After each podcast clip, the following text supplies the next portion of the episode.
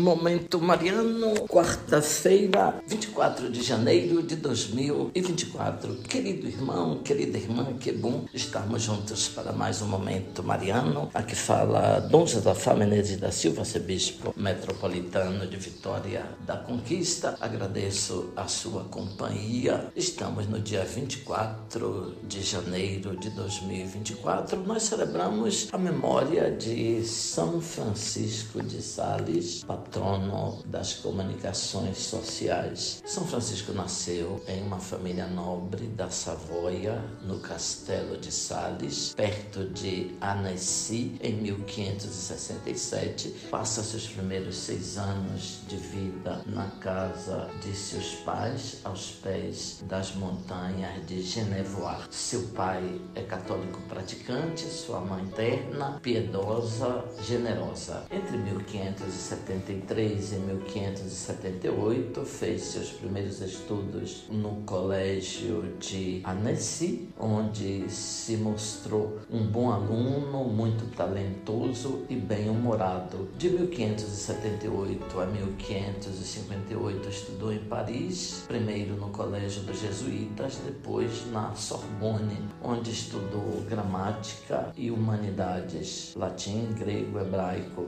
filosofia, estudou também na Sorbonne um pouco de teologia. Nos anos de 1586 a 1587, atravessou uma grave crise espiritual, caindo em grandes tentações extremas agonias espirituais, sentindo-se condenado. De Paris, dirigiu-se à Itália, onde estudou direito canônico de 1588 a 1591. Lê muito os padres, os doutores, os autores espirituais Voltando à sua terra natal, Francisco anuncia que pretende ordenar-se, o que acontece no dia 18 de dezembro de 1593. Abandonada a carreira de advogado, abraça a difícil missão de pregador católico entre os calvinistas, onde a fé católica está quase inteiramente perdida. Pastor zeloso incansável, somou ao púlpito a disputa nas praças e a distribuição de folhetos nas casas, o que lhe mereceu o título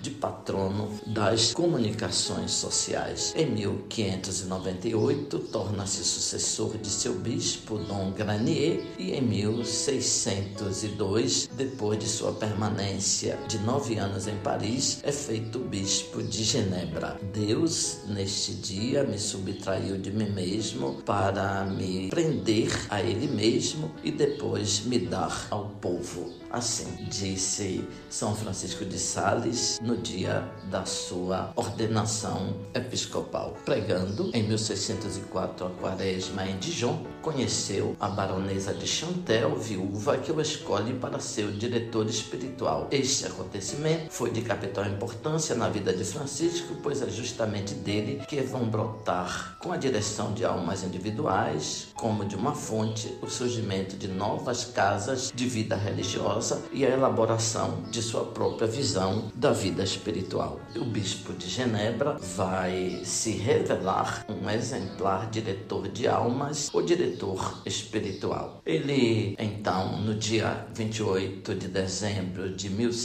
1622, morreu em Lyon, na França. Seus funerais se deram no dia 29 de janeiro em Annecy. Foi beatificado em 1661, canonizado em 1665, declarado doutor da Igreja em 1677.